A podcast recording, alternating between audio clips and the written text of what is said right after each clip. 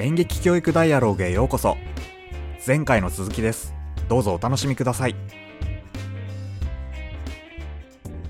さっきのそのタランさんのそのクラウンを学ぶ時に何を見ているのかっていうところの、ちょっとすごい面白いなと思っててなんかどういう過程を経てなんかその自分のクラウンに結びつくのかっていうのはちょっとすごい興味がありますね。先生は要は正解をやらないわけじゃないですか、まあ、正解やってるんだけど全くその通りやるっていうことが正解ではないってことじゃないですか。そうですねそうですね。でもそれは自分たちの中でやっぱりなんかこう内省して自分の答えを見つけなきゃいけないっていうやっぱ2個ぐらい段階入ってるからなんかどういうプロセスを経てこう自分のものにしていくのかなっていう。真似てはいるんだけど俺とかピカルさんとかがやってきたプロセスで真似て自分のものに習得するっていうこととはまた違うそうですね。スタイルですもんね。そうなんですよね。発想が違うのかもしれないんですけども答えは多分自分の中にもうすでに持ってるのかもしれないですね。でそれをそのクラウンのスタイルでどうピックアップしていくかなのか。どうか。どうなんだろうな自分の中で答えを持っているということは、まあ、もちろんそこにたどり着くんだけど他者から指摘をされて面白いよって言ってくれたことをこういうことなのかなっていうふうに手繰り寄せていく感じなのか、うんうんうん。それとも自分の中での感覚っていうものを手繰り寄せていくのか、あー。どどういうルートなんですかね。まあ両方かもしれないけど。クラウンの種類にも多分違うんですけど要はグリーティングなのかそのまあシアターとして作品としてやるのか、まあ定点のパフォーマンスでやるのかっていう多分思考方法は違うんですけれども、私がよくやってる、まあ、まあベースになってるのがシアターなんですけどその場合は自分の中のものでスタイルを確立していく感じですね。うんうんだからまあいろいろ見てクラウンの先人たちのクラウンのその構成はあると思うんですけれどもその構成を自分が経験したことを使ってその形作っていく感じですね。うんうんうんだから私の場合はロデオクラウンっていう類なんでその馬に乗って失敗して落ちるっていうスタイルなんで、何かをしたら壁にぶち当たってできなくてでひょんなことから、まあ普通に乗れちゃってできるようになってみたいな。思いもしないところでできるようになってみたいな、っていうスタイルなんですけどもそれと別にステージマジックをやっていたのでそこにマジックの要素がやっぱ乗ってく感じですね。ジャンル特有なのかもしれないんですけど、はいはい。ある種めっちゃその熟練の人たちのものを継承して、うんまあ、それを型としてトレースして学んでいくっていうことがまあ一つあるけれども、うんうんクラウンっていうのは、うんトレースの中身が違うのかなんか違う気がしますね。ななんて言ったらいいんだろうな。オリジナルの要素を結構認めているというか。そうですね。なんかその自分の楽しいと思ってる要素を拡大解釈してるんですかね。うんパントマイムとかってやっぱそのまあクラもそうなんですけど表現したいものを、まあ、例えば舞台ショーとかでその自分の内面の心象風景を具象化していくとは思うんですよね。でなんだろう、まあ、個人的見解だとそのクランはそういう自分のスタイルはその知性がないんです。知性がないっていうのはその目の前のこ起きていることにしか向き合う余裕がないというか うん、なんかクラウンっぽい、ううんん、クラウンっぽいね。だからやっぱりその模倣っていうのもそのやり方がやっぱ通常の他のものとはまた違ってくんのかなと思いますね。なんだろう。でもうちらと同じように真似ぶっていうことはやってるんだもんね。そうですね。やってはいますね。そこがすごく面白いなって思いましたね、そうですね。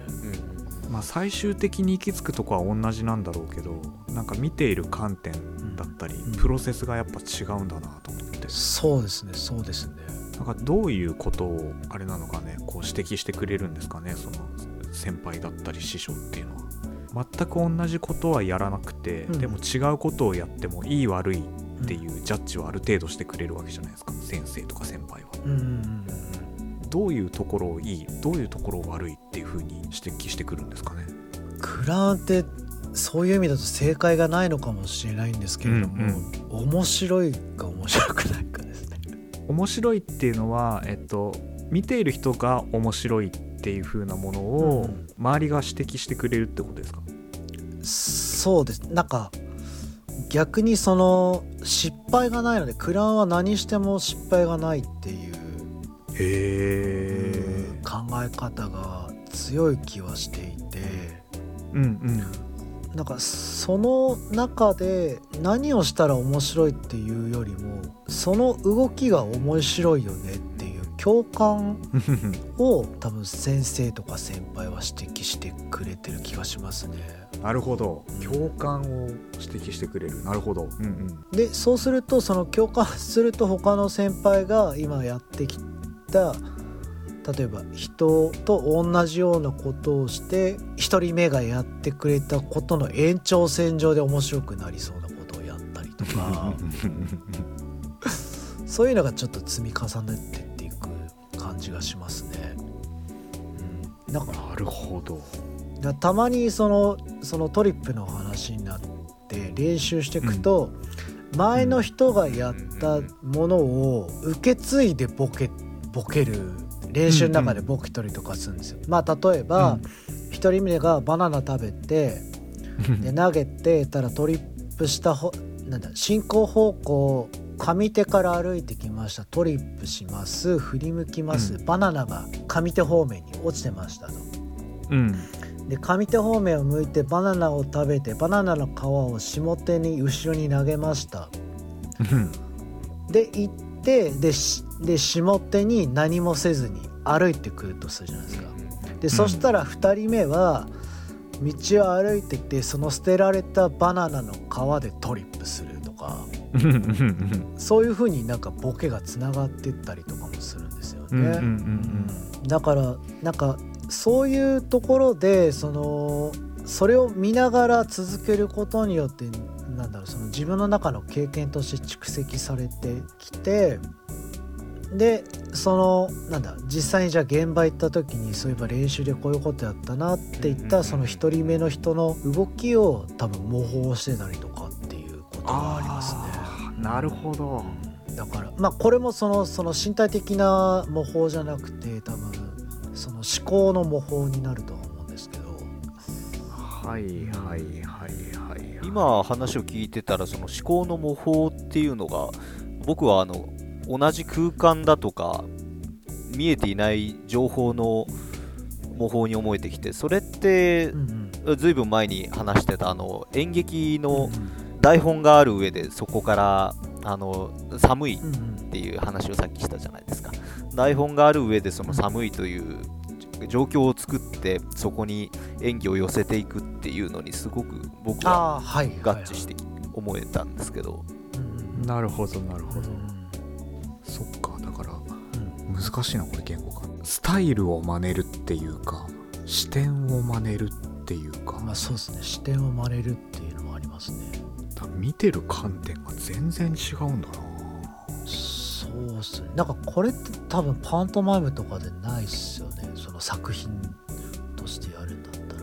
なんか即興とかだったらなんかこういうことありそうな気がしますけど。あー確かにインプロ、うんでもインプロもちょっと型っぽいところがありそうな気もしてるんだよな。まあそんな詳しい方ではないけど、まあ、ある程度その前もったり、まあ、ルールはあるとはうん。そうそうですね。今なんか話しててそういえばあクラウンってそういうこともあるなっていうのは今思いましたね。でそういった意味で言うと割と即興性の強いものなのかな。そうですね。まあ特にそのグリーティングにおいては即興性は多いですね。でまあまあ大道芸とかもまあそうですけど、その場で生まれたもの動きの中でのそのテンポ感とか、まあ、それは表層だってまあ外側のものだけれどうん。も、これをループさせる面白さっていうところはうん。やっぱ見ていて、そこをどんどんどんどんこうトレースしてコピーしてトレースしてコピーしてみたいなことをそうですね。つなげていって笑いを取っていくっていうことだもんね。そうですね。へえもうあっという間に時間なんですけれども。ね あ本当だえいやこれマジで面白いわ、なんかちょっとこれシリーズ化できそうな気もしまして。はいはい。今日持ってきた最初の問いは、うん。まあ、割と表層的なものうんうん。演出家の人がうん言った通りにうん言ってうん。動いた通りに動くっていう表層的なものからまあスタートして、うんうん。まあでもそれを意識するには、まあ、やっぱり呼吸っていうものが大切だよねっていうところ体の状態っていうのも結構大事だよねとか、あと体の使い方、うん。まあ、骨骨とか筋肉とか、なんか動きの起点みたいなお話も出てきてましたけれども、うん。なんかそういうもっと細部の体の使い方みたいなところはうん。かなり言葉にするのも難しいんですけど、ん。結構この3人が感じているものはなんか近いような気がしていて、うんうんうん。まあ、そのあたりちょっとまた掘り下げましょうかね。そうですねうん、多分具体例がないと話が分かりづらい。ね。あのささっきのあのロボットダンスじゃないけど人形ぶりとかね、はい。ああいう話の中でどういうことをなんかこう見て観察してモノマネしながらこう取り入れてるのかみたいなところはうん。なんかあってもいいかもしれないですね。そうですね。はい、はい。今日はこんなところにしときましょうか。はい全全然あと2時間ぐらい喋るんですけど ちょっとやめときましょう。はい。そうですね。次回へ 次回で、ははい。い、マニアックなトークにもですねあの共感してくださったり面白いねと思った方はですねぜひ感想などを投稿していただけるとね嬉しいですね。じゃあ今日もありがとうございました。タランさんピカルさんありがとうございました。ありがとうございまありがとうございました。最後にですね2つお願いとお知らせがあります。この番組を聞いていいねと思ってくださった方はぜひ SNS でシェアをお願いします Twitter では「ハッシュタグ演劇教育ダイアログ」と入れて感想も合わせて投稿していただけると大変嬉しいです。リスナーさんと一緒に演劇の価値を広めていくのがこの番組の目的でもありますのでぜひシェアお願いします。2つ目のお知らせは私たちの活動の賛同者や支援をしてくださる方を募集しております。